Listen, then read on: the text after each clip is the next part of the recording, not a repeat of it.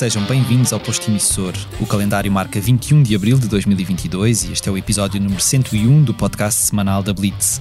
O meu nome é Mário Rui Vieira e estarei à conversa na próxima hora com a ilustre convidada que tenho aqui comigo no nosso estúdio em Passo de Arcos e que agora vos apresento.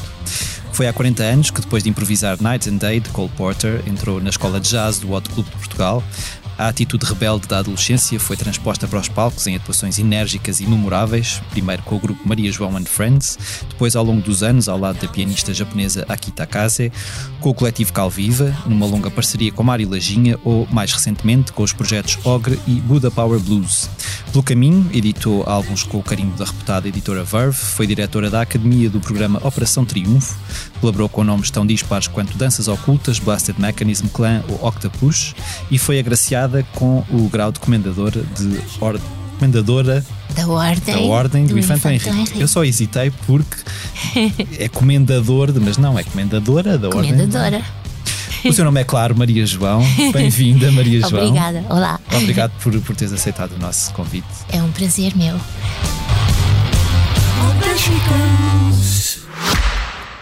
Francisco, é um prazer estar aqui consigo. Se descobre a si próprio como poeta? Ah, essa é uma pergunta muito difícil de responder. Eu, eu, sou uma parte do braço que ele deixou para, para pôr em pé aquilo que ele queria. Se quiseres fazer um balanço da tua vida. Em contagem decrescente para os 50 anos do Expresso, Francisco Pinto Balsemão entrevista 50 personalidades ao longo de 2022. Não perca o podcast Deixar um Mundo Melhor, disponível em todas as plataformas e em expresso.pt Não sei se tinha o peito apertado ou se sentia frio. Se o estômago queria revolver ou devolver. Não sei se a terra tremia ou se era um calafrio. Nem sei se ouvia ou intuía ou tinha vontade de me esconder. Eu Saberia falar se tivesse. Eu comecei por dizer que celebram este ano 40 anos uh, da tua entrada no, no Hot Club. Foi 1982. Olha que eu fiquei os pés lá atrás e digo 37, 38 e fico 1982. ali. Mas isso, é porque, mas isso é porque os dois últimos anos foram um borrão, na verdade, não é? Estes dois últimos anos foi é quase é, estranho. Foi estranho, sim, foram estranhos. Pensando na Maria João de 1982 e olhando e pensando em ti agora, era esta Maria João que tu imaginavas que serias no futuro? Eu acho que não imaginava nada, sabes? Uhum. Eu imaginava, imaginava o presente, uhum. imaginava o dia a seguir, uhum. o que é que eu queria fazer, o que é que eu ia fazer, como é que, como é que a coisa se ia passar, o que é que ia acontecer. Era, sempre foi muito o presente e nunca o futuro tão longínquo. Uhum. Mas, Quer dizer, é um pouquinho sim, tipo, até o próximo ano e tal, mas tão longe eu não fazia ideia. Nunca foste fazer planos? Sempre foste levar uh, uh, para onde, ir para onde a vida te levava? Ou, ou, ou, ou, é, ou eras organizada, ou és organizada nesse sentido de uh, tenho de organizar o que vem aí? Não sou nada organizada. É, é, é, é, é tremendo isso e é mau. Eu deveria ser mais, se calhar, os meus. Os meus, os meus problemas que uma pessoa vai tendo, não é que eu também tive, acabaram, acabariam por, por se diluir se eu fosse mais organizada.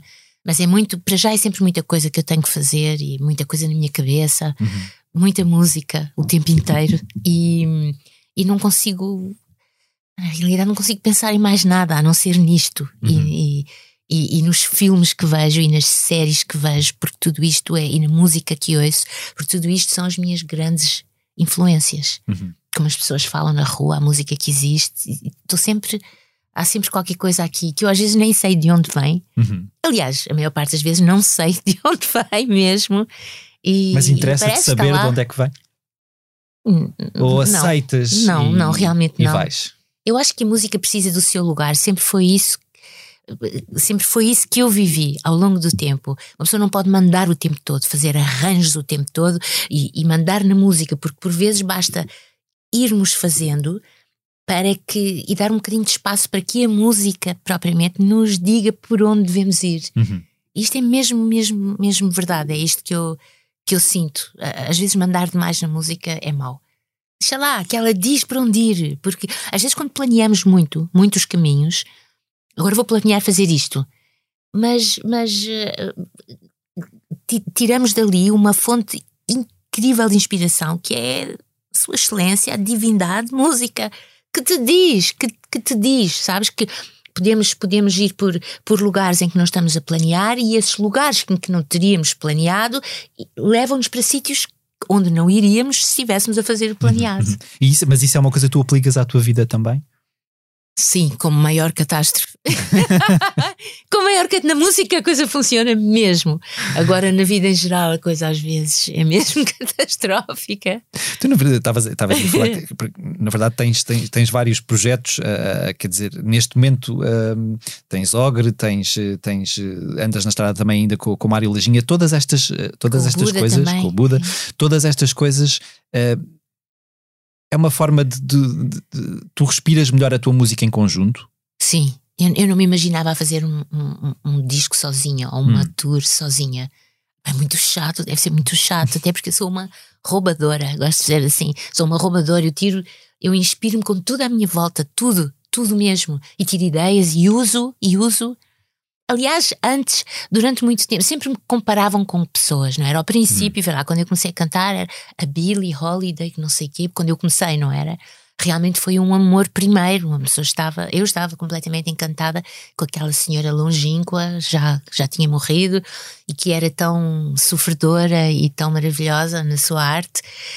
E depois fui descobrindo coisas. Então, primeiro era isso aqui, mas demorou pouquinho tempo. Depois era a Betty Carter, que foi um amor avassalador, que é um amor avassalador para mim, com a sua aventura, a sua irreverência, a sua coragem. E depois o Bobby, claro. Eu, eu, na Europa, quando eu andava em, em tour, na Alemanha, nos primeiros anos, diziam que eu era a resposta feminina ao Bobby McFerrin. Ok queria, não, não era, não Quer era ser tu, intencional. não é? Mas é que não era intencional, não era mesmo intencional. E depois, uh, o Al Jarreau, mesmo assim, que foi das minhas maiores influências. Uh, o, o, João Bosco, o Al Jarreau e o João Bosco foram as maiores influências que eu tive a nível de ritmo, por exemplo. E as pessoas não falavam disso, acho que se falavam sempre do mais evidente. Hum. E depois, mais recentemente, uh, a Bjork, claro, e, e eu, pronto, agora já não, agora acho que pararam, pararam com as Já és a Maria João últimos, já, igual à Maria João. Mas é que, mas eu comecei, eu ganhei esse. Só há pouco tempo, estás a ver como é o nosso ego. Claro que estas pessoas, e sobretudo pessoas que, que, que, não tiveram a parte teórica, que não aprenderam música, não aprendi. Uhum. Eu aprendi fazendo na altura. Uhum. Nas alturas fui sempre aprendendo fazendo, compreendendo o meu corpo, compreendendo o meu instrumento, como é que eu funcionava, que é melhor para mim a aprendizagem de todas. E como assim que eu comecei, comecei logo a, a cantar aquelas músicas dificílimas que o Mário compunha. Não havia hipótese de eu tipo aprender a ler música e sacar aquelas melodias todas super difíceis. O que eu fazia era o que eu desenvolvi foi a minha orelha. Uhum, Aprendi uhum. a decorar, então aquilo foi foi, foi, foi, foi muito rápido. Mas ao princípio havia essas coisas todas e aquilo irritava-me, as comparações irritavam-me solenemente, porque a minha intenção não era nunca copiar claro, ninguém. Claro, claro, e, só, muito, e só recentemente, há uns anos, é que eu percebi que estas pessoas todas com que me comparavam e que falam, as referências que as pessoas têm para me comparar, uh, são, as, são as pessoas que me inspiraram e que vivem em mim. Uhum. É claro que elas soam através de mim, não é? Elas Claro. soam porque elas me influenciaram. Claro, claro. Então, claro que eu tenho um bocadinho do Al Jarreau, claro que eu tenho um bocadinho da Betty, tenho um bocadinho do Bobby McFerrin, tenho um bocadinho da Bjork, tenho um bocadinho do. Eu tenho estas pessoas todas e agora exibo-as orgulhosamente. Uhum. Mas demorou tempo. É o raio do ego. Pois. E depois perceber também, quer dizer, porque no início um artista quando começa há sempre. É uma coisa generalizada, não é? Há sempre acho- uma forma de, se calhar, quer dizer, só os, origi os originais lá muito atrás é que não foram comparados a ninguém porque se calhar não havia ninguém antes deles que lhes tivesse Toda mostrado o caminho, é não é? houve. Então, nesta altura, nesta altura global, Sim. é impossível tu estás num canto de um quarto a dizer eu não ouço nada, não vejo nada, Uhum. sou absolutamente original, não sou influenciada. É impossível. Tu és, somos sempre, nós bebemos, não é? Nem que seja. E não é intencional. A maior parte, pelo menos a minha, a minha parte, não é intencional. A gente. Nós recebemos esta influência através da, da pele, até, sabes? Esta coisa claro. que se respira, esta A reação, energia à não é? nossa volta. E, mas demorou tempo, estás a ver? A coisa da. A coisa da, do ego, lá está. Tu és, és filha de pai português e mãe moçambicana. Isso. Tu consegues perceber em ti os traços mais moçambicanos e os traços mais portugueses. Completamente. E são coisas que, que existiram sempre Hum. e, que, e que eu não sabia de onde é que vinham. Aquelas coisas.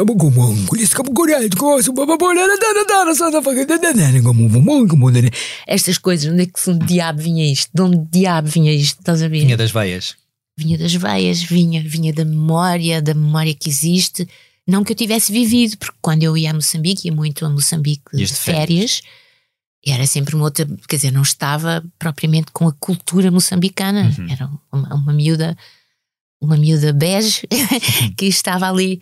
Ahm, mas, mas, mas isto está, isto, isto existe.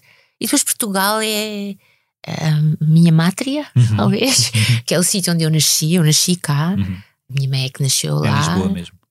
Sim, em Lisboa. E, eh, e, e vivo cá. Portanto, esta é. E sempre viveste cá. E sempre vivi cá. E não quero viver noutro sítio a não ser Moçambique. Hum. Imaginas-te A não ser- imaginas-te a ir viver para Moçambique, algures no futuro? Acho, que- acho que me imagino a, viver metade lá, metade cá. Estiveste lá há pouquíssimo tempo. Há 15 é dias. Hum, Há 15 hum. dias é Maputo. E aquilo que tu encontras em, em- Eu não sei se quando ias lá de férias era para Maputo que ias, se não. Para a beira também. Ok. E encontras muita. nestes, obviamente, nestes todos estes anos de intervalo, uh, pensando na- no, no- na Moçambique que conheceste quando, quando eras miúdo e a Moçambique que existe agora, tu notas uma, uma grande diferença. Eu não, não, não tenho. eh, Não tenho ideia, Hum. sabes? Porque Hum. eu era miúda. Eu Pois. era muito miúda quando ia lá. Quer dizer, era miúda, isto é, a minha mãe só me passou a levar para Moçambique a partir dos 12 anos. Eu Uhum. acho que ela tinha medo que eu apanhasse malária. Ok. Ela nunca me disse, mas pensando, eu acho que ela tinha medo. Porque cada vez que nós íamos naquela altura, tomávamos quinino Uhum. para ir para lá para fazer a, a prevenção da malária e tal. E eu acho que ela tinha genuíno medo que eu ficasse tão pequena, que eu ficasse, que eu ficasse, Uhum. que eu ficasse doente ou que eu apanhasse. E, e então só a partir dos 12 anos tenho, tenho memórias, mas é sempre, sabes, o meu ponto, o sítio onde eu estava era o sítio da, da miúda que ia lá passar férias, miúda privilegiada que ia lá passar férias. Portanto, não estava mesmo em. Eu agora estou mais direto com, estou mais Uhum. ao pé, próxima da cultura realmente, até da língua. A minha mãe não falava, não falava nenhuma língua moçambicana. E eu agora também não falo, mas digo umas coisas. Quer dizer, consigo dizer mal e parcamente um bocadinho de xangana. Hum. Mas estou mais próxima e tenho mais a necessidade. Eu naquela altura ia lá, ia lá ver e estava lá toda contente, não sentia o apelo daquela pátria e da raça, não sentia. Tu, uh, um, falaste aí de, de seres, agora a, sim. seres, a, seres a menina bege e, e, e, na, e na verdade. um, eu li que tu, quando, quando andavas cá na escola, no colégio, chegaste a, a ser alvo de, de, Colégios. colégios. Chegaste a ser alvo de, de bullying, Bullying, quer dizer, sim. na altura não tinhas este nome pomposo, mas Pois na não. verdade era, era, era isso que era. Era. Tu sentes que isso te deixou muitas marcas negativas ou por outro lado desenvolveu mais a tua, a tua faceta reativa e, e- e reacionária ou, ou, ou- a tua, fo- quer dizer, aquilo despoltava em ti uma reação Ah, não sim. ficava escalada hum, muitos de nós que sofrem bullying, e eu sofri disso também eh, há há muitas pessoas que ficam fechadas em si próprias e que não conseguem reagir, tu reagias Eu reagia, eu, Hum. eu, eu, eu desenvolvi, ergui a minha valentia, sabes? Uhum. E nem sequer me queixava a minha mãe. Só quando ela me perguntava diretamente, e eu falava-lhe da, da história do caixa de, ós- caixa de óculos que me chamavam. Então imagina uma miúda que não é branca, num colégio inglês, com gorda, gorda, gorda que se fartava, tinha 10 anos, eu, Uhum. gordinha, com um caixa, ou, ou tinha tudo, tudo. E então naquela altura estava-se estava a estudar justamente o Gungunhana e não sei o quê, então resolveram chamar-me Gungunhana, que é um herói moçambicano, mas que para uma miúda tão pequena não Claro. tinha graça nenhuma, sobretudo com a forma como ele era apresentado, não era? Uhum, uhum. eh, na história daquela altura. E então eu desenvolvi, já que eu era maior e era grande, então comecei a andar à trolha com eles, batia-lhes, ok, estás a ver, ofendiam, levavam, ok. Levavam, levavam mesmo. Uma vez eu tenho, eu, eu conto esta história. Nunca mais vi esta criatura, mas deve continuar igualmente estúpido. Pá, era um puto que lá andava que lá nesse colégio que tinha a mania que estava. Via-me e punha de caixa de óculos, punha, punha de caixa de óculos, caixa de óculos, caixa de óculos.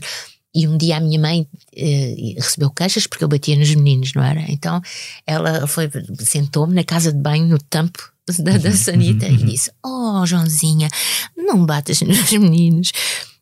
Diz-lhes, explica-lhes como é triste. Te- Tens que usar óculos, quem sabe daqui a um tempo tu deixas de usar, o que foi verdade. que para eles não sei o quê e tal, diz, fala disso e explica, mas não batas nos meninos. Pronto, eu cheguei à escola e lá estava o estúpido, caixa de óculos, caixa de óculos, caixa de óculos. E eu olhei para ele e a conversa toda, tu sabes como é triste, que tinha que usar óculos e e depois fiquei à espera da reação, olhei para ele, pá, eu nunca mais me esqueço de uma cara um túnel de vento em que não havia nada. Não passou nada. Era estúpido todos os dias, o raio do miúdo olhou assim para mim, ah, ah, mesmo assim, ah, olhou assim para mim, ficou perplexo durante uns segundos. Caixa de óculos, caixa de óculos, tux, pronto. Resolveu-se. É. e resolveu, pronto. Acabei por não dizer mais nada à minha mãe, acabei por ser expulsa desse colégio.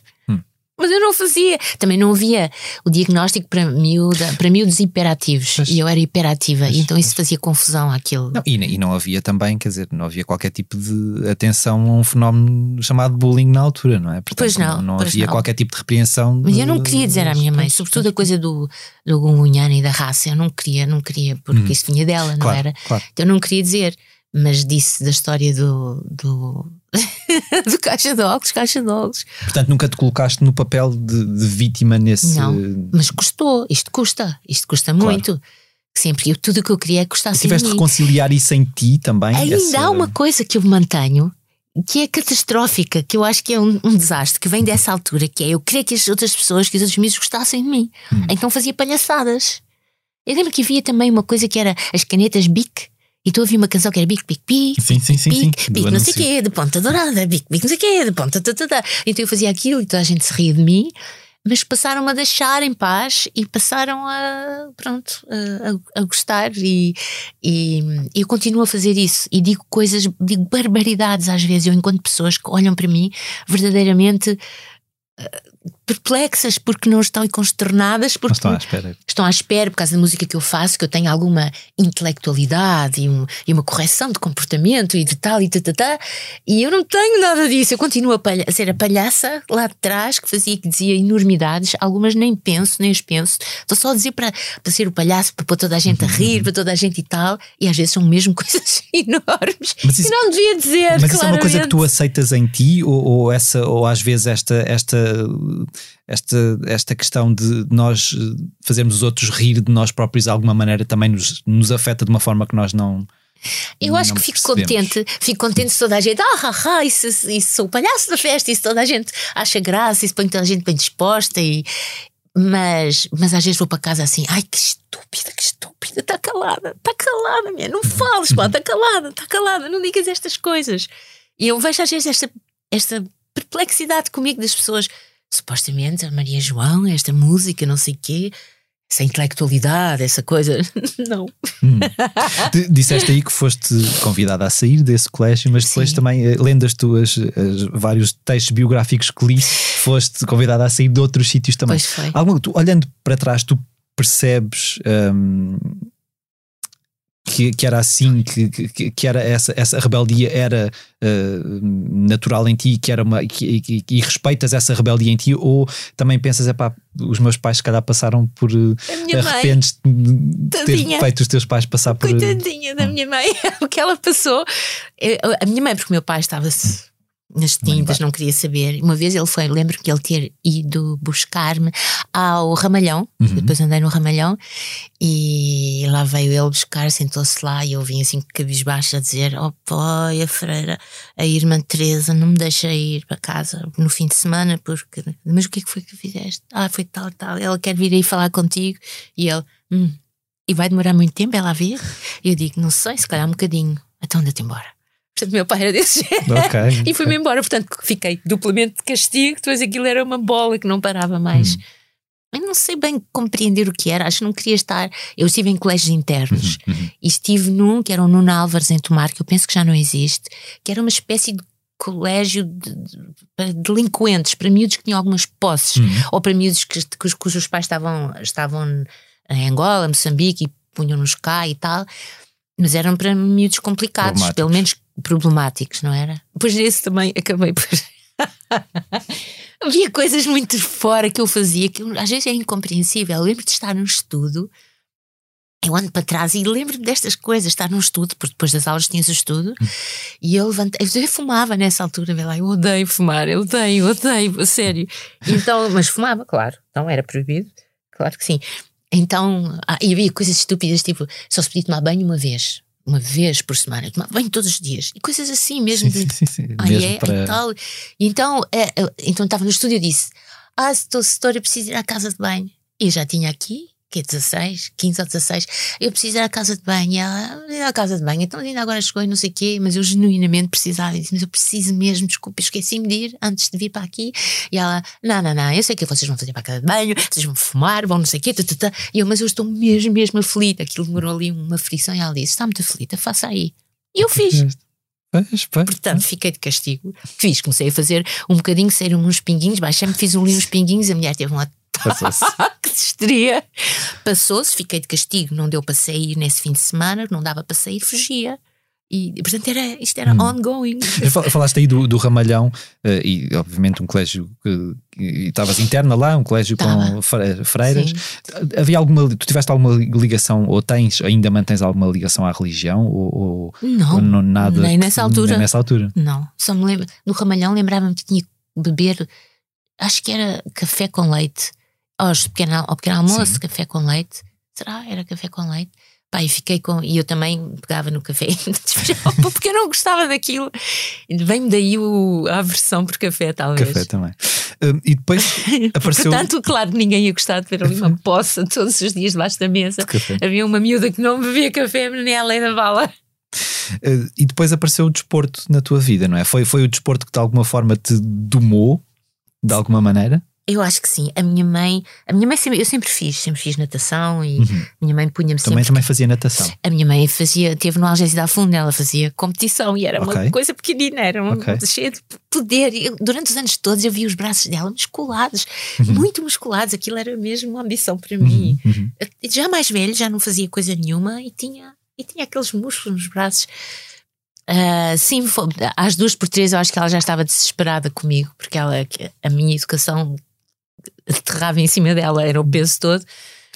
E ela, eu depois emagreci, já deixei de ser aquela gordinha, apareceu o período e as meninas esticam-se, Uhum, ficam todas. Não passei a usar, a ter as pernas, a usar umas mini saias que eram cinto, todo, eram cintos basicamente e tal, que aquilo foi.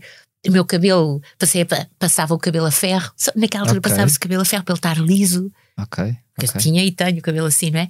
Então passava o cabelo, vê lá, podia ter ficado careca. Mas, mas era um.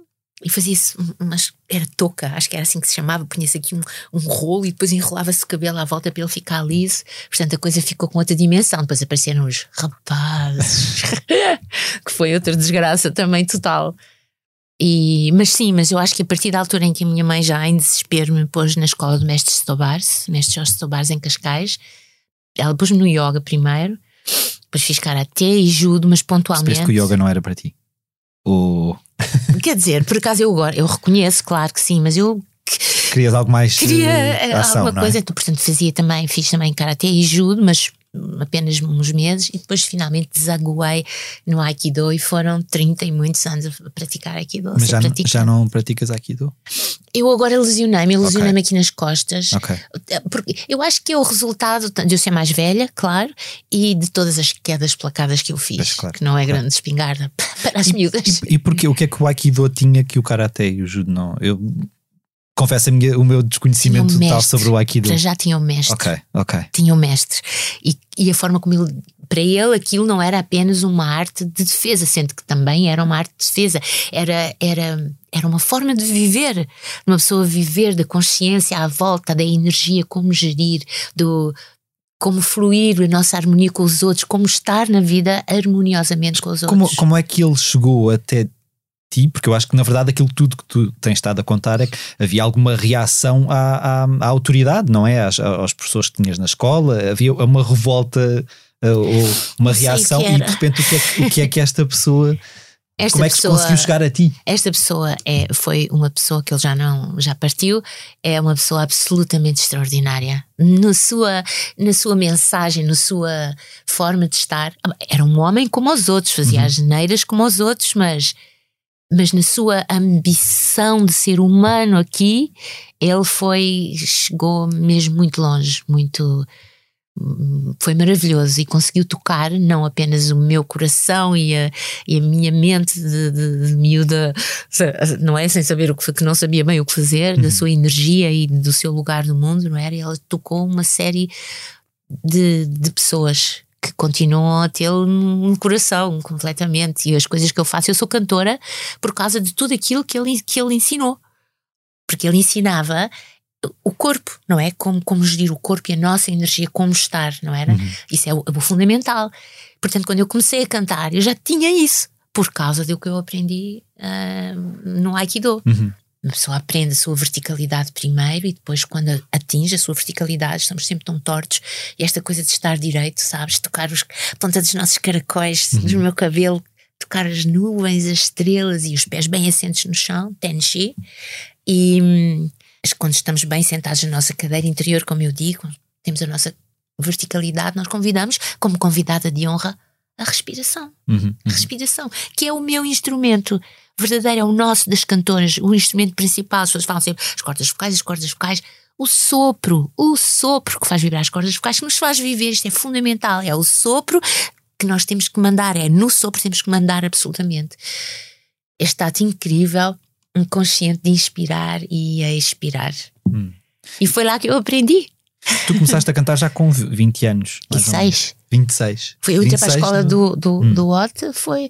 Eu tinha, já tinha 26. Mas antes disso já tinhas passado por uma banda rock? Ah, mas foram uns meses, hum. um mês ou dois meses. Queria que participar no Festival da Canção? Era. Ok. Ele era matemático, o compositor, okay. e nós íamos sempre, e ele. Ah, ah, foi o Carlos Rocco, ele é guitarrista, e ele é que me levou, é aquela banda e tal, não quer precisar de uma cantora e tal. E eu fui lá e nós estávamos sempre a ensaiar, acho que era a mesma música ou as mesmas do era muito chato. Mas, mas, mas o ambiente era incrível, o ambiente de músicos e tal, e tal, tal mas era sempre aquilo. E, e, fui salva, porque se calhar poderia perfeitamente ter ido parar ao Festival da Canção, que naquela altura não é o que é hoje. Uhum, uhum. E então ele, uh, uh, uh, naquela altura abriram as inscrições para a escola do OT e o Carlos Roques estava lá, ou também ia concorrer, já não me recordo, acho que estava lá, e ele disse: Tu não queres concorrer, tal, tal. Coisa que o outro da banda ficou todo chateado, uhum. mas eu fui lá, ainda bem, isto salvou-me. Uhum, isto uhum, salvou-me. Uhum porque eu não fazia ideia de coisa nenhuma, eu não tinha nenhum plano de ser música, não tinha hum. nenhum. Eu era a tal palhaça. Só via, Mas... queres fazer? Vai aqui haver uma peça de teatro. Quem quer? Eu? Vai ver não sei o que queres cantar? Eu? Sabes a letra? Não, mas, mas não vou, faz mal. Mas mas... Esta coisa de eu também, eu também, eu quero, eu também, eu também foi o que me salvou. Mas antes de, antes de tu chegares a, a, a, à música e ao Hot Club, a música não te passava mesmo pela, pela cabeça? Tu não cantavas em festas de amigos e, e ou, em, ou, no chuveiro, sozinha? não, claro, era, claro que sim, mas, mas tinhas a noção, toda. Mas tinhas noção que a tua voz tinha algum poder ou não tinhas noção nenhuma? Houve uma altura, a primeira altura foi quando eu tirei o curso de nadador Salvador, que fui das. Okay. Eu e mais duas fomos as primeiras mulheres em Portugal, acho eu, okay. a tirar o curso de nadador a Salvador, que depois não tivemos emprego nenhum porque não nos davam porque éramos mulheres, lá está pois. aquela coisa. Uh, aqui sim, tipo, foi, houve uma discriminação de género, hum, hum. Mas, uh, mas nessa altura a, a, minha amiga, uma das, das outras uh, miúdas que estavam a, a, tirar o curso, era cantora, era no coro de, do São Carlos, penso eu. E ela era, e ela cantava bem, continua a cantar muito bem. E, e, eu lembro-me de estar nos balneários, que, não é? Que amplifica a nossa voz. E ela estava a cantar e eu comecei a cantar. E eu disse: Epá, eu berro mais do que a Cândida. Ou seja, ela cantava mil vezes melhor do que eu, mas eu descobri que tinha volume. Uhum. Não era que, que, podia cantar, eu descobri que tinha volume. E fiquei: Hum, mas isto foi uns anos antes. Uhum. Hum. Havia sempre duas músicas que eu cantava, que eram as únicas que eu sabia, que era uma coisa que cantava a, John, a, a John Baez, que era El Preço número 9, El Preço número 9, e não, depois tinha aquela subida, e isto faz okay. ouvir o volume da voz. E era o fado do embuçado, o embuçado, vê lá, uhum. que também só sabia um bocado, nunca sabia as letras todas, lá está, as letras todas. Não sabia, e, e, era isso, então eram sempre esses dois temas que eu cantava, vê lá. E o que é que o, que é que o jazz te dizia, ou começou a dizer nessa altura do, do Hot Club? acho que esse, que esse amorzinho começou antes, durante os cascais jazz que Uhum, haviam, uhum, sabes? uhum, Que eu ia sempre para lá, eu não percebia nada daquilo, mas ia para lá porque era a única coisa, julgo eu, que havia assim de festivais e de coisas onde, onde se pudesse ir, não era ver. E eu vi lá, eu vi lá o Gerard, eu vi lá, eu vi lá a Nancy Wilson, o Jean-Luc Ponty, e ficava assim, não percebia nada, eu não percebia o que, que era, que, que era aquilo, sabes? o que, que era aquilo? E estava muito encantada, e foi por isso que, que o Carlos Rouco me disse: Não, não queres aquela escola, aprende-se aquelas coisas que tu vês e que gostas. Então fui para lá, não sei o que é. E Eu nem sei, não sei bem o que é que é jazz, sabes? Às vezes perguntam-me isso, mas eu não faço ideia realmente. Quer dizer, não, não é não fazer ideia, não. Se calhar o jazz, aquilo que eu acho que é jazz, não é bem eh, aquilo que os outros consideram que é. E agora uma pequena provocaçãozinha nesse sentido. Aquela ideia que nós temos de que os músicos de jazz acham que estão num patamar muito diferente de, de, de, de isso existe realmente essa, essa, essa noção de que um músico de jazz sente que está num patamar diferente. É só porque somos mais, pobres. É só porque somos mais pobres, ouve. Porque é o parente pobre da música. A pop paga-se, não é? O rock paga-se por si próprio. Ou a maior parte das vezes, não é? Uh, agora, o clássico tem imensos apoios sempre. Agora, o jazz, tadinho, tadinho, a improvisação, música e tal. Estão mais entregues a, Estão a si vocês próprios. próprios. Sim, não é? somos mais entregues a nós próprios, só se for por isso. Não tenho, não, não, nunca senti nenhuma espécie de. De, de, superior, superior, qual superioridade? Não, Porque a questão era precisamente essa, era para tentar desconstruir um bocado essa ideia, porque quer dizer, tu Não. sempre foste uma pessoa, quer dizer, uma pessoa que está, que é professora numa Operação Triunfo e que, e que, e que, e que, que eu amei fazer. e que, e que lida com músicos de que fazem coisas muito diferentes, não é? A maior parte deles, se calhar, não, nem sequer pensava no jazz como uma opção, portanto, essa abertura de espírito é uma coisa que sempre esteve, sempre que esteve, sempre esteve em ti, não é?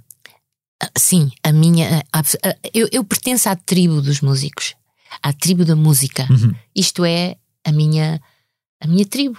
Uhum. E nesta tribo existem várias aldeias, não é? A minha aldeia é aquela pobrezita lá ao fundo. ah, do jazz, que também tem assim uns, uns, uns dissidentes que vão vivendo em sítios também, sabes? Esse, ah, e, e é assim que eu me vejo. O meu primeiro amor é a música, não o estilo propriamente, uhum. porque há coisas que me. A dada altura eu achava que na pop é que havia as coisas mais interessantes, sabes? Os, os noruegueses que faziam, misturavam jazz com, com, com a eletrónica, foram Uhum. eles. eh, foi aí que eu ouvi a, a primeira. Não, o primeiro foi o Joe Zawinul. E é por, é por fases também, não é? Na verdade, portanto, Yeah. se calhar, se, a dada fase de- de- do teu percurso, sentias-te mais ligado a determinadas coisas e outra a outras, porque é uma, é uma, é uma, é uma constante evolução, não é? Mas Há tu coisas- sabes que aquilo que eu acho profundamente é que é o dever de todo o artista. A gente arriscar sempre, esticar-se, pôr-se em causa, fazer outras coisas, experimentar tudo, ir e, e- e dar mal e corre mal e eh, olha azar, a gente volta. E isso é que faz com que a nossa arte se estique e caminhe, porque senão estamos sempre no mesmo sítio. Uhum. Quando estava, quando, eu tive 26 anos a fazer música com o Mário. Uhum, Foram 26 anos.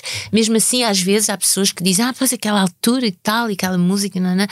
e ah, mas eu- uma pessoa não pode estar lá o tempo todo, não pode continuar, era tão confortável estar ali, Uhum, não era? Era tão confortável estar, corria sempre bem, tinha pá, mas, mas eu, por minha parte, eu, eu preciso fazer outras coisas. Era, era uma das coisas que eu te ia perguntar, porque eh, a dada altura fo- foi muito tempo juntos os dois a- a- em, em Yeah. palco e, e- e em disco. Hum, vocês 26 chegaram. anos, isto só depois, só depois de 1990, Uhum, porque antes disso também estivemos dois anos Nos cal- nos começos mesmo. Não, eu já, já estou a considerar o, o Cal Viva, eh, foi o Cal Viva e depois foi então o Du, com, porque, porque apareceu um sujeito da Polygram, lá um produtor alemão quis fazer, perguntou-me o que é que eu queria fazer e eu quis fazer o Du com o Mário.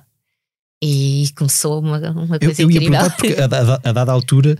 Quando se dizia o nome Maria João, já se fazia um autocomplete Maria João e Mário Lajinha. Yeah. Essa indissociabilidade. Ainda continua, às Ainda vezes. continua. Ou às vezes também me dizem Maria João Pires. Pois, mas isso era outra questão que eu tinha É perguntado. mais Maria João Pires, que é onde eu moro.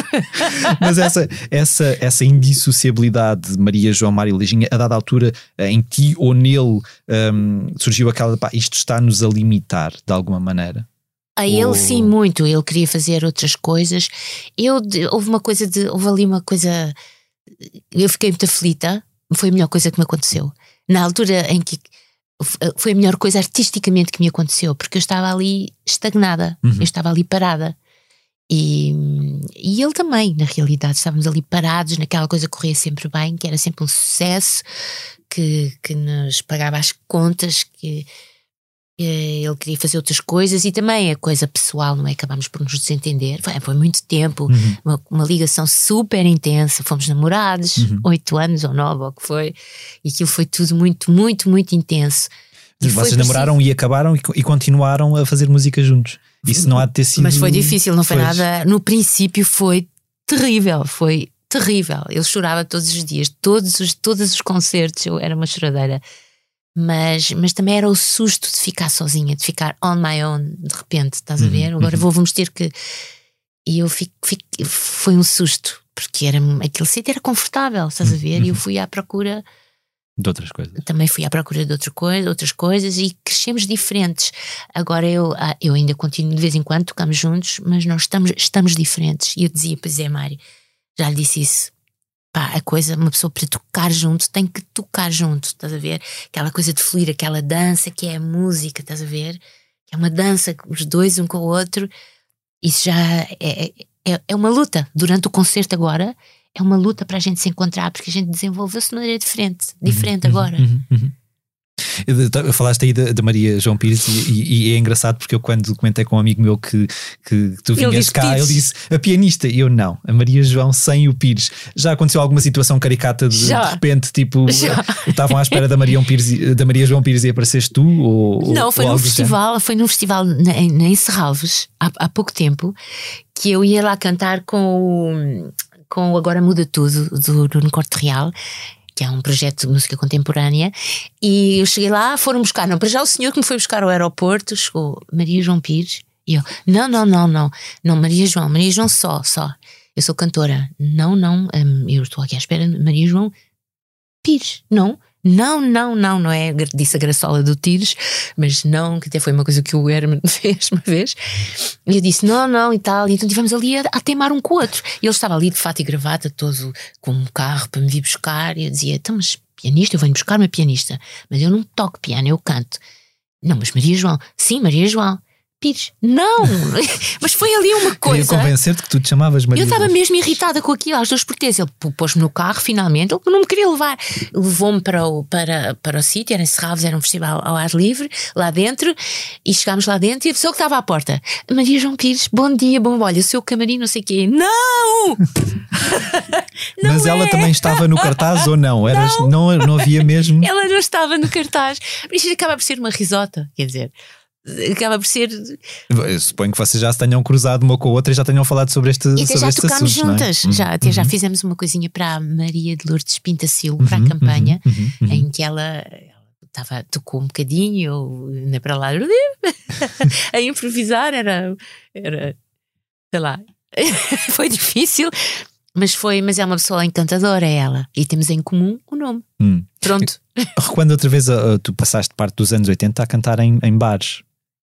Ah, não, senhora! Não cantaste em bares? Cl- Também, também, não era bares, Também. eram clubes. Sim, sim, clubes. Bares é diferente. Pronto, peço desculpa. Ai, ai, ai, peço desculpa. Essa, esses anos 80 vividos ah, um, em, na noite era, era, eram, foi um Eu fui período para muito. todo lado, foi foi um- noção. foi para um- o Japão, para os Estados Unidos. Sim, sim, Andei sim, pela sim, sim, Europa com a Aki, Sim. nós, aquelas duas mulheres, assim, de- de- com ar exótico, nós andámos por todo lado, por, Uhum, por uhum. todo lado, íamos a tudo que era festival, também clubes, que é diferente de bares, Uhum. e, e- e- andámos em, em Portanto, todo nunca lado. cantaste em bares e fica aqui. ah, Bares, eu bares tenho ideia que vão para lá tomar uns copos as pessoas e falam todas e os desgraçados também, estão a tocar e pronto, ninguém essa, ouve. essa questão é. Clubes são sítios em que se faz concertos e as pessoas estão lá à escuta. Mas também bebem. Não. Sim, imagino. Também sim, falam. claro. Não, não, Não falam. essa- Não, não, não, não. Porque é desconfortável. Eu olho para eles. Tu, um olhar reprovador. Quando isso, é, era isso que eu te ia perguntar quando acontece hoje, quando estás num concerto e, e vês as pessoas agarradas ao telefone ou a falar umas com as outras. tu- Ai, eu não vejo nada, eu não olho Não vês para nada, eles. não eu não olhas. olho para eles. Eu não olho. Antes era fantástico porque eu não usava lentes de contacto, portanto via tudo mais ou menos blurred. Enevoado.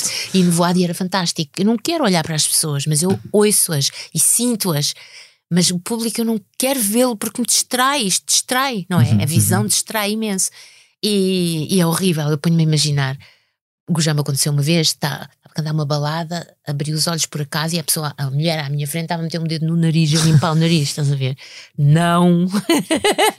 Nem pensaram. Então nos telemóveis, ou assim, ah, por favor, não. Então eu não, prefiro não ver, prefiro, prefiro não ver. Uhum. Não quero ver, quero sentir e ouvir as pessoas. E quero que elas façam o seu trabalho, que é não estarem sentadas no público como umas batatas de sofá, mas em a compreender e a usar a sua imaginação para chegar até aquilo que os músicos estão a fazer. Uhum. Vão ter muito mais prazer, vão usufruir muito mais da música se fizerem esse, esse caminho. Mas tu, mas gostas da reação do público? Gostas que o público seja vocal contigo e que. E que... O público é muito bonzinho para mim, é Hum. muito bonzinho. Eles, ele- o público tem-me permitido tudo ao longo destes anos todos, já viste? Tem-me permitido que eu faça tudo. Na Alemanha, que foi para o primeiro país onde eu fui, Uhum.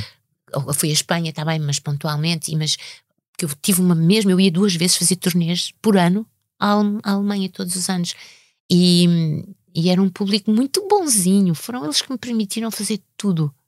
Enquanto que aqui, a dada altura, havia, antes do Mário, naquela altura, eu depois quis fazer a coisa à minha maneira, lá está, eu queria fazer as, as minha música, a minha música, queria caminhar, estava morta de curiosidade, eu queria, estava viva de curiosidade, eu queria, não era? E aqui houve alguns, algumas pessoas, de, de promotores e críticos, críticos, que, que poderiam ter dado cabo desta miúda curiosa, sabes? E aventureira. Poderiam verdadeiramente, diziam coisas e esperavam coisas. de- que esperavam que eu fizesse aquilo, os standards, os jazz, estavam encantados de repente, uma mulher a fazer, tal, Uhum. não sei o quê. E eu queria fazer estas coisas também. Mas tu ligavas às coisas que diziam sobre, sobre ti? Não, lias sim. eh, os, os críticos Sim. e lias as. Sim. e ficavas muito irritada ou. ou- às vezes ficava. Houve um, foi a única vez que eu disse: Eu não vou cantar mais, isto não se aguenta. Eu apanhei, eu ia morrendo. Foi um dia em que eu ia morrendo e que o meu filho me devolveu. Eu dei-lhe vida a ele, ele deu-me vida a mim, porque eu cheguei depois de um concerto. Pá, cansadíssima, cansadíssima. Era uma turnê e o último concerto foi ali no, no, Teatro Camões, na, onde está agora a Companhia Nacional de Bailado, Uhum, uhum. não é? Aí, partes das nações? e então foi aí no Parque das Nações e eu cheguei a casa exausta. E no andar de cima, que era onde eu morava, nós tínhamos o esquentador, estava dentro, dentro de casa. Ok, ok, Estás a ver? O esquentador do banho estava ali no sítio, que era perigosíssimo. E, e eu cheguei exausta. O, o João era pequenino, meu filho, e ainda fui tomar banho. E tomei um banho longuíssimo, sabes? Mesmo para. Uhum. eu estava muito cansada. Tomei, tomei, aquilo foi enchendo, gás, gás, gás, gás, gás. Depois eu fui para o meu fui para o quarto e o João foi para o, o meu, filho foi para o outro quarto que era mais longe, para o quarto dele. E eu fui para o meu quarto que era logo ali. E lembro-me, não me lembro de mais nada. Lembro-me de, não sei se baixo, qualquer coisa com o store. E depois só acordei ah, com o sol a bater-me na cara a entrar na ambulância. Ou Ok. seja, Ok. ah, eu apanhei, tive uma intoxicação pelo gás. E o meu filho também, lá ao longe, mas muito menos, e começou a chorar, acordou e foi-me bater à porta. Foi ele que me salvou. E quando foi bater à porta, eu não abri a porta e eles chamam os meus pais, eles moravam no andar de baixo, Ok. moravam, era uma casa e eles moravam em baixo, e o meu pai foi lá ver e deu comigo com a, o store meio aberto, agarrada assim, assim, agarrada com os, os dedos crispados no, no, no cobertor e no, no tal, e salvaram-me assim, porque ele começou a chorar, foi ver e tal. Fui para o hospital. Resumindo, tive uma infecção dupla nos pulmões, tive uma pneumonia dupla, e eu acho que foi causado por isso, que isso ca- causou pneumonia dupla. dupla houve- E eu, durante um mês, tive com. Primeiro não sabiam o que é que era, aquelas coisas que às vezes acontecem nos hospitais de dizerem: Ah, você está com uma infecção urinária, e eu Sim. estava com uma pneumonia dupla. E. Depois lá consegui, fui para um hospital militar que me disse que estava, que o médico, que era um médico, que eram médicos dos meus pais, e ele é que disse: Não, não, venha cá, venha cá, que eu estou com um problema, e tá, tá, tá. Descobriram-se que eu tinha uma pneumonia dupla, tive com, durante um mês com quilos de antibióticos, sem saber se ia continuar. É os pulmões. Claro. São claro, os pulmões, claro, estás a ver? Sem saber se ia podia cantar ou não. E no fim desse mês, eu tinha um festival lá em cima, em Matozinhos, eh, que eu nem sequer ia com o mar, era com outros, era, com um trio, um trio que eu estava a experimentar, com o trio Ferragutti, acordeão brasileiro e o Helga Norbakken. E, e, e durante saiu uma crítica na visão do Zé Duarte, em que ele fazia a antevisão do que é que ia acontecer, que não era a antevisão. Ele já estava a fazer a crítica do que não tinha acontecido. Ok. E ele dizia: Pois a Maria João, a Maria João está no fim, Maria João está num beco sem saída e tal, tal, tal. O, o, o, highlight vai ser o, o não sei quem e a Maria João, tal, tal. E eu pensei: Eu não vou ficar mais nisto. Tal, tal, tal. O Mário foi incrível. O Mário, que é todo, que é todo, não gosta de se meter em confusões, escreveu uma carta. Assim, escreveu uma, uma carta a queixar-se que terminava por este senhor eu não tenho nenhuma admiração pela, pela Maria. Não, pela Maria João eu tenho toda a admiração do mundo, pelo este senhor não tenho admiração nenhuma, que eles só publicaram um bocadinho, não é? E, e foi nessa a única altura que eu pensei. Eu cheguei ao fim desse mês, fui fazer o concerto, tossia, tossia, tossia, mas fiz o concerto descalça, com vestido comprido, toda, toda, toda gira, toda magrinha, que ficava magrinha. Fiz o concerto, tossi que me fartei ainda me levaram uns, umas sandálias no palco, que eu tinha a mania de tirar os sandálias. Alguém me levou as sandálias, foi claramente um fã que me gamaram as sandálias, mais a, na partitura, uma partitura que eu lá tinha. Pronto, foi isto que eu me lembro dessa altura. Hum. Mas, portanto, não foram muito gentis hum. comigo. Agora já não tenho, durante muitos anos eu fiquei furiosa com, com ele, com, fiquei mesmo furiosa, que é tal coisa de pá, vou-lhe bater, pá, vou-lhe bater. E o Mário dizia: Não podes, ele é velhote. Pronto, e, e agora acho que já lhe perdoei tudo. Eu vejo lá velhotinho e já só tenho reconhecimento por aquilo que ele fez hum. no, no, no, pelo jazz e tal. Não por mim, mas pelo jazz. Hum. E pronto. Eu sempre te quis perguntar isto: qual é a sensação de cantar pendurada num guindaste, suponho, do vídeo do, do, do Beatriz? Era um guindaste que estava lá? Era um guindaste okay. enorme, qual, gigantesco. Qual foi a sensação? Era incrível. É, a, primeira sensação de todas, passado assim uns minutos de lá estar, é, antes daquele vídeo, eu tinha estado no Caramulo uhum. para a abertura do Rocódromo que eles tinham feito, foi daí que vem a ideia.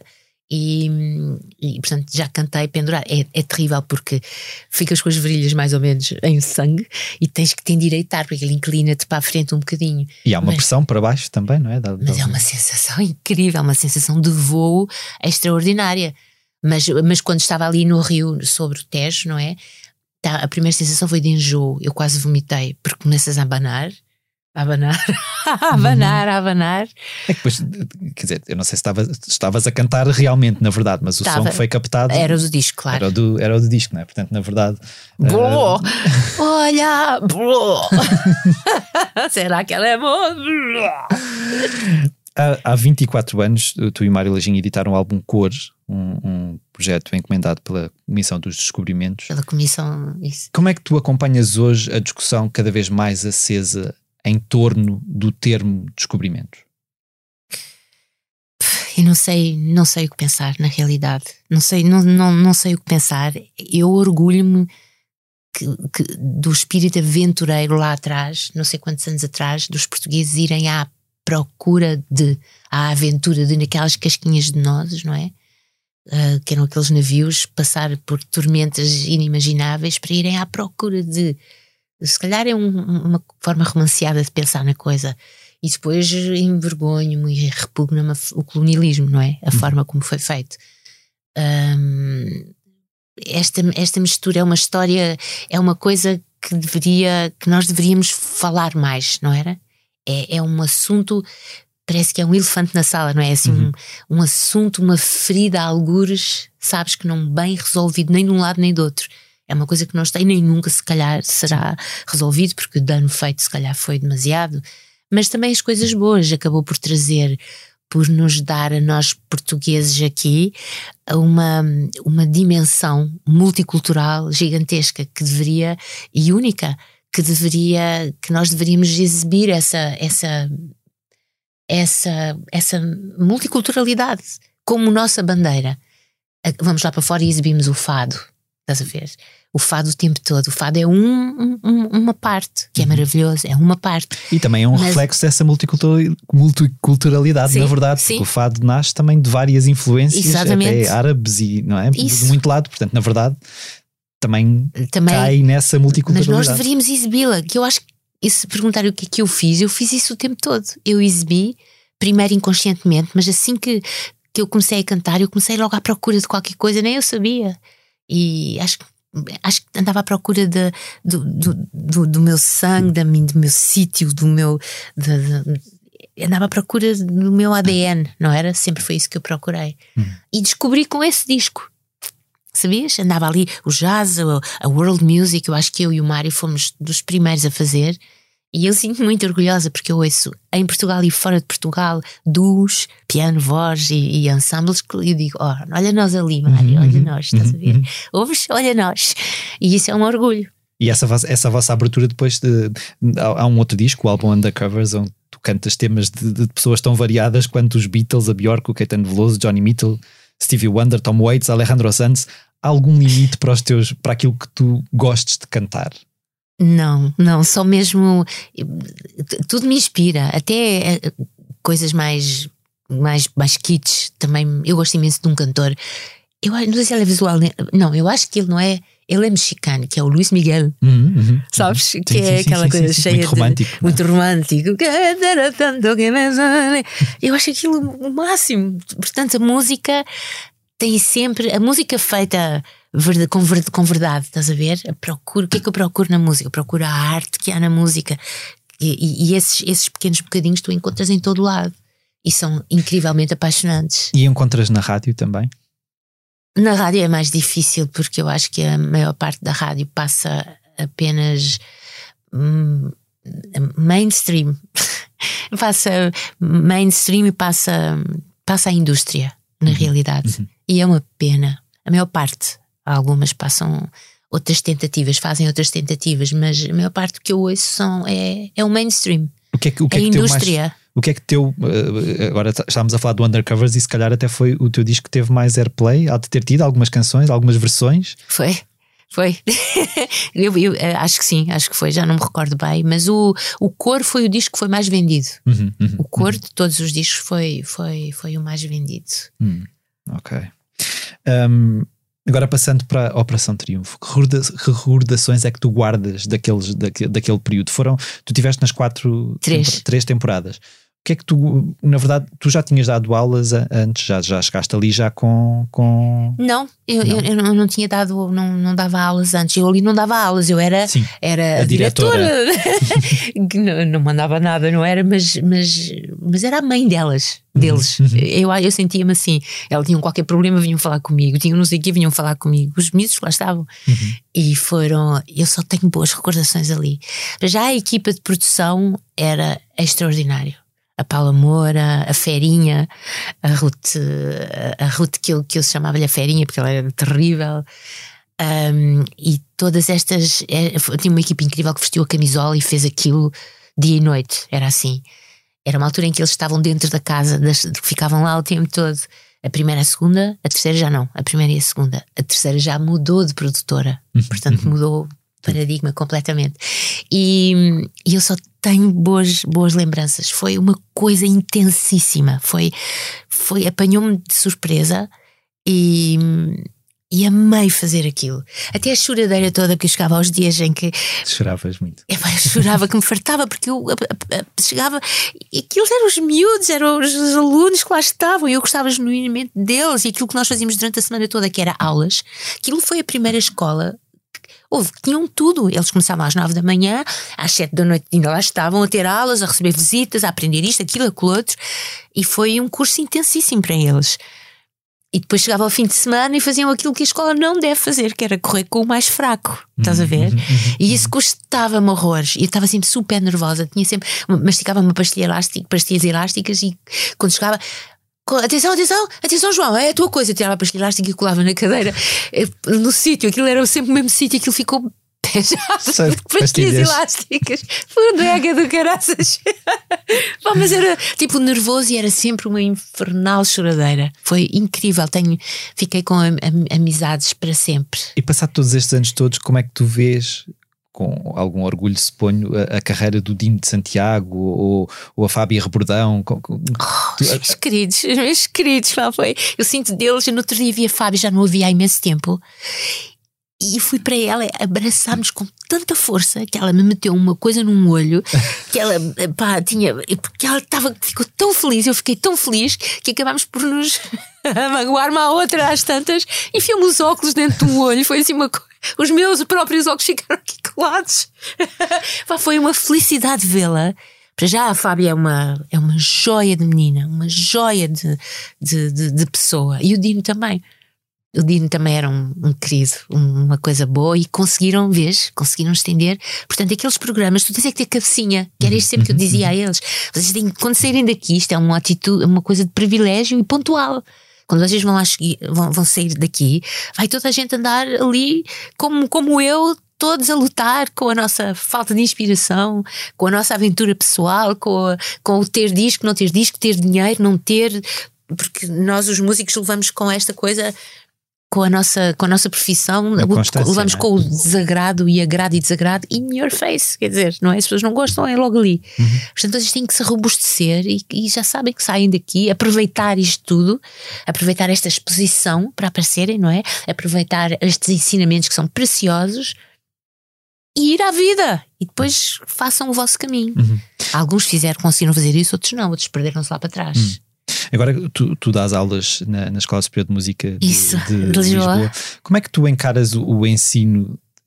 Eu, na verdade, eu ia dizer só da música, mas eu acho que há, há uma falha grande em termos de, de ensinamento uh, nas escolas de música e de cultura. Tu sentes que há. Quando, quando os alunos chegam uh, a ti, tu percebes que há ali alguma. Que devia haver um background maior, por exemplo?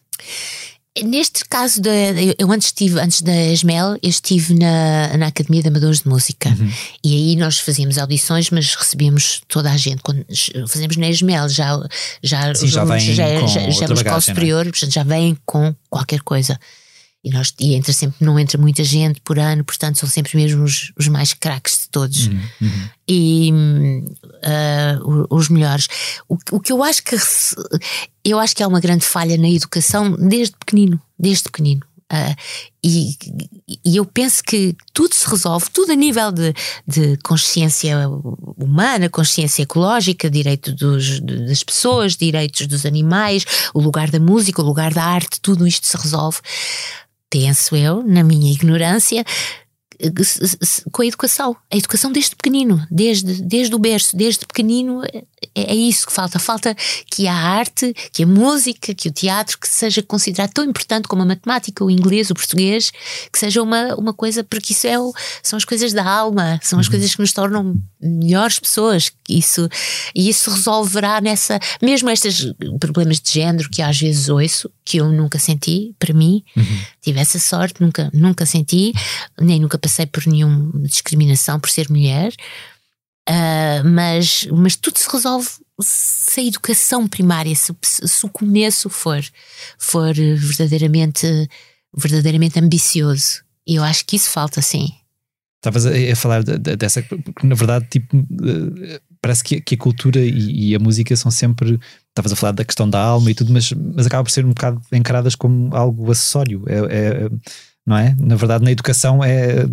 É, é, isso é a primeira coisa a cair, não é? É a primeira coisa a cair. Eu, eu tenho amigos, amigos que gostam de mim verdadeiramente. Tenho um, por exemplo, quando isto aconteceu, dizem: Não, não, pá, isto é preciso apoio para as pessoas, para as empresas, para não sei o quê. Eu disse: Então, e para nós na cultura? Oh, pá, sim, mas isso é a primeira coisa a ir, não é? Porque isso é supérfluo. Ah? E aquele gosta mesmo de mim e é, e, é, e é amigo e é inteligente e é não sei o quê. É uma questão de educação, estás a ver? Ele acha supérfluo. Eu acho que as, acha que as pessoas da cultura, que não existem pessoas que a cultura é uma coisa supérflua, que um, que um contabilista vale mais, que um médico vale mais do que um músico. Então, mas o músico traz atrás de si todas as pessoas, todas as pessoas que que vivem disto também. O senhor que limpa o, o, que vende bilhetes, o senhor que limpa, que limpa o teatro, a senhora que não sei quê, o meu filho precisa de ir para a faculdade, a minha gasolina, a casa que eu preciso pagar, o, não é? É tudo igual. Falta que as pessoas considerem, que nos considerem iguais, uhum. iguais nos seus direitos, nas suas necessidades, e isso vem é a educação. É, penso que é aí que se resolve. Como é que, pois, era isso que eu ia perguntar, como é? é? que se resolve? Com é, educação, é do... educação do começo, uma educação ambiciosa, sabes? Com valorizar não, não apenas aquilo que, que, se aprende, mas o ser humano como ser humano, o seu lugar, para não ser isto tudo que a gente está a ver, a guerra não sei do quê, o outro não sei do quê, o outro que mata o outro que não sei quê. Isto resolve-se na educação lá, lá uhum, embaixo uhum. com ambição. Uhum. Se pudesses fazer um pedido assim grande ao novo Ministro da Cultura, o que é que tu lhe pedirias? Uh. Epá, eu acho que lhe vou pedir este mundo e o outro. Porque como não tivemos quase nada, este tempo todo, eu pedir-lhe, eu vou-lhe pedir o mundo e o, este mundo e o outro. É considerar-nos, para já a primeira coisa é considerar-nos trabalhadores iguais a, qual, a qualquer um. E, aliás, esta, esta, esta pandemia mostrou quão frágeis nós somos. Não é? Não tínhamos direito a. Sim. Que ficámos. Houve, foi um terror. Quer dizer, outras pessoas também, outras, mas que tiveram mais apoio, que foram mais considerados do que nós. Não havia políticas, a outra ministra poderia ter feito mais, eu penso. Quer dizer, nós não estamos lá, nunca podemos saber exatamente, não é? Mas eu acho que sim que poderia. Portanto, eu hum, quero pedir a este, este senhor Pedro ambição. Ambição. Seja ambicioso com a cultura. Porque a, a, a cultura salva o mundo, salva porque salva o ser humano, não é? Hum. É o que eu acho. Agora, a minha última pergunta para terminarmos esta, esta parte da nossa conversa: o que, é que, o que é que tu queres da música hoje? É o mesmo que querias quando começaste a cantar? Quero tudo, quero tudo, porque eu dou tudo também. Eu dou tudo, todo o meu tempo, toda a minha disponibilidade, todo o meu amor, toda a minha dedicação, tudo, eu dou tudo. Portanto, eu espero e ela dá, ela, ela devolve. Se nós fizermos esta troca, sabes? Uhum. Ela devolve toda a satisfação, toda a realização pessoal, todo o amor, ela devolve. Hum. O Egberto Gismonti diz que a música é uma divindade. E eu tendo a concordar com ele.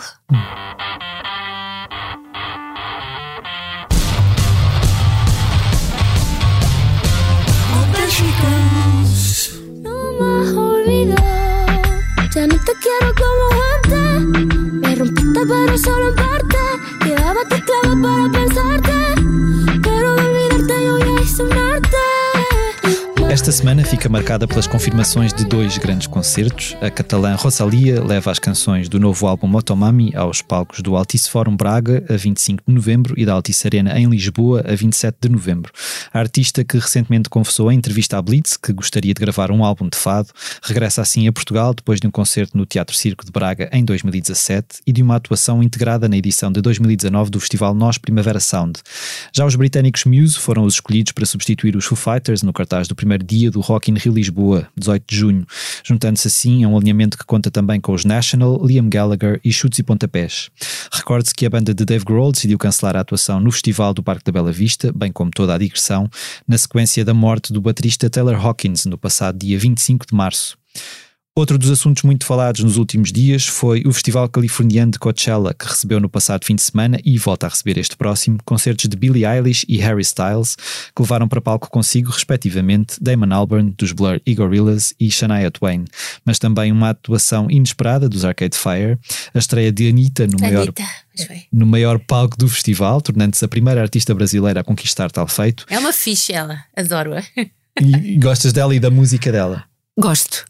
De tudo. Gosto, daquela, gosto, daquilo tudo, aquele ser artista que ela é, In daquela exibição, in your face, sabes? Uhum, Aquela exibição daquela, das pornocas mais gordas, da celulite que se vê não sei onde, não sei o que, com uma altivez incrível.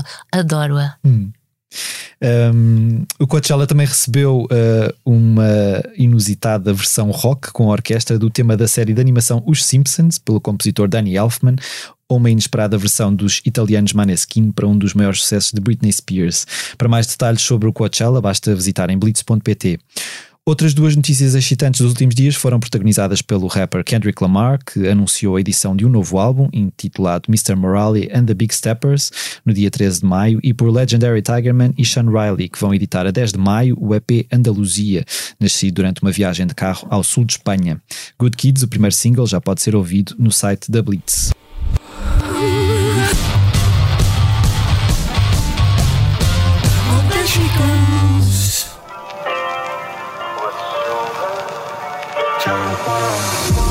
Lisboa mulata, Lisboa linda, sou teu fã. Carapinha bem alta, tens mistura de dalmata Fucking intendente Tu és independente Lisboa mulata, és bem-vinda hoje e amanhã. Tu tens essa lata de quem sai do look só de manhã. Tu não tens medo No segmento do posto emissor, em que vos falamos do que andamos a fazer aqui na redação, deixo-vos esta semana duas sugestões de leitura em blitz.pt. Primeiro, falo-vos da conversa que a jornalista Lia Pereira teve com Capicua e Sérgio Godinho, a propósito do novo projeto SG Gigante, um disco que homenageia o cancioneiro de Godinho e que poderá ser escutado na íntegra já a partir desta sexta-feira. A rapper do Porto, curadora do projeto, fala sobre as releituras de canções tão incontornáveis quanto A Noite Passada, Lisboa que Amanhece e Telvina, O Primeiro Dia, nas vozes de artistas como Dino de Santiago, Sara Correia, Rita Vian, Nerve ou Jimmy P, e nas mãos de produtores como Stereossauro, DJ Ride ou Charlie Beats. E eu, e eu? Porque não me convidou a mim? Pronto. Porque só o mainstream da coisa. Já cantaste Sérgio Godinho? Não. Mas admiras o Sérgio Godinho? Claro, claro, admiro o Sérgio Godinho como é um compositor absolutamente fora de série. Hum. Então vamos, vamos Mas deixar essa. convidem, convidem pessoas também fora do box. Vamos deixar essa Hã? dica aqui, Capicua, se nos estiveres a ouvir. Ah, uma das coisas que o Sérgio Godinho diz é: as minhas canções nunca se pareceram com as do Zeca Afonso, mas cada vez que saía um disco dele eu ficava estimulado para fazer as minhas coisas. Ah, algo que Capicua liga também com o universo do hip hop, dizendo que o que há em comum entre o cantautor e os rappers é a autossuperação e a inquietação de fazer sempre diferente. Tu também padeces desses dois. Sim. Ia dizer males, mas são bens, não é? São Na bens, verdade, a autossuperação. padeço. A autossuperação é uma coisa que. hum, E ficas. eh, Andas sempre à procura de, de, de, de te superar e de te surpreender também. Claro, esse, esse é o estímulo. Uhum, uhum. Esse é o estímulo na música. É a música por Quando si. acontece é magia. Ah, completamente. Não acontece sempre. Hum. Acontece de vez em quando. Agora talvez aconteça mais vezes do que antes, quando comecei, não é? Agora, de vez em quando, pá, aquele sopro, aquela coisa dourada que liga uma nota à outra e à outra e à outra, com a respiração e tal, e de repente tens ali uma via láctea. Hum. Hum. Ou um caminho de estrelas. Também no site Blitz poderão encontrar a entrevista de Lia Pereira a Rodrigo Amarante, artista de culto brasileiro que passou recentemente por palcos portugueses para apresentar o álbum Drama, editado no ano passado. O músico, que o mundo conheceu como um dos elementos dos Los Hermanos, falou-nos sobre a felicidade de voltar à estrada, do papel dos Estados Unidos, país onde vive na política mundial, e da sua eterna atitude punk. Tiveste uma fase punk também? Não, Não. não, não, Não é tive. uma coisa que te. Não. Talvez na atitude, quem sabe, mas não, mas não, não era assim a coisa que.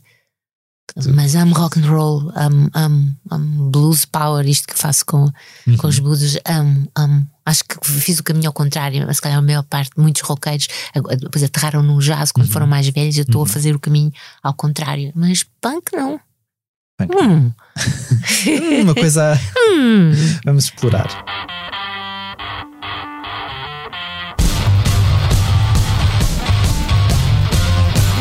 一个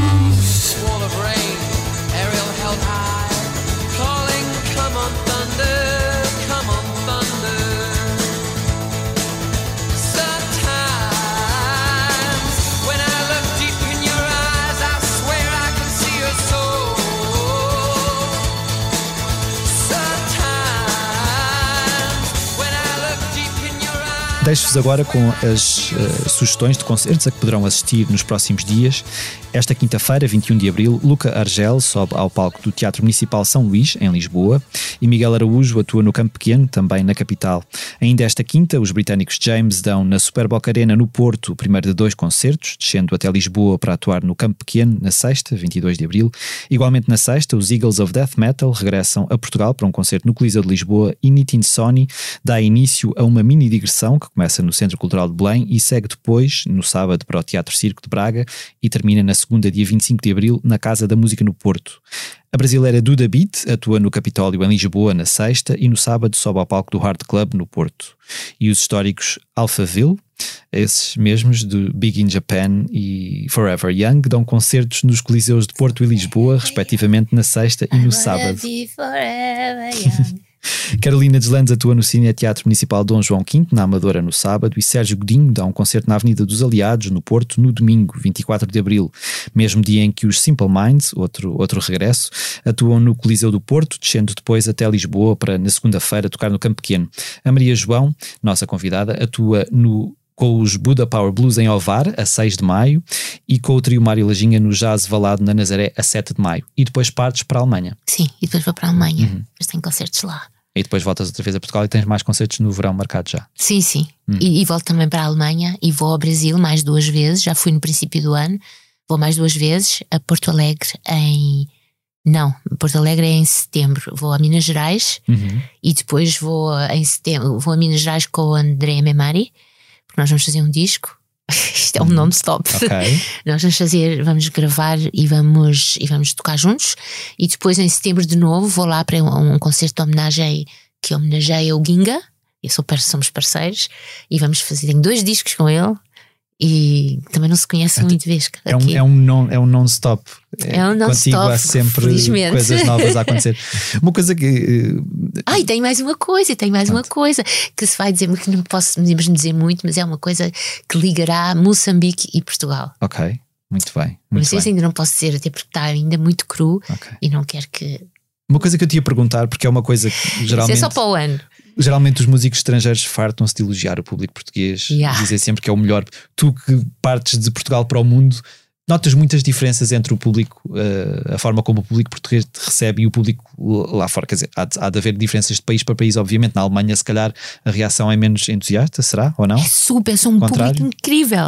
Incrível. Aqueles anos que eu fui. Aquela todos. ideia que nós temos dos alemães, pessoas mais frias. Não, não, se- não. São um público cultíssimo, muito culto, muito educado e sempre me receberam. Aliás, eu pude fazer tudo o que eu fiz, porque naqueles anos, lá nos anos 80 Uhum. e nos 90, em que eu ia todos os anos, duas vezes, para fazer duas turnês.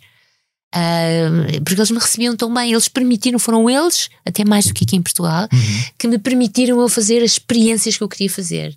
Eles olharam para aquela, para aquela rapariga ali e disseram: Esta aqui tem ideias, vamos deixá-la estender as ideias. Ok. Umas vezes melhor, outras vezes pior, claro, quer dizer, mas, mas são um público, eu gosto muito, gosto muito. E o público aqui que é família, não é? Fala a mesma língua que eu. Exato.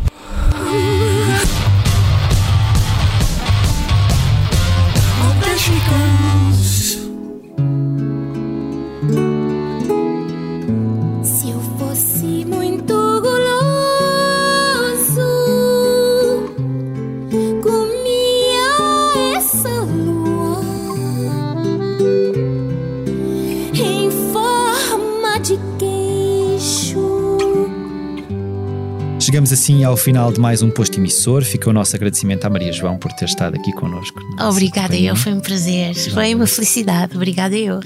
Os temas de abertura e conclusão do posto emissor são da autoria de Legendary Tigerman. Eu sou Mário Rui Vieira e a edição multimédia esteve a cargo de João Martins. Finalizamos, como sempre, com uma leitura da nossa convidada. Agora sim, vamos ouvir a Maria João a ler o quê?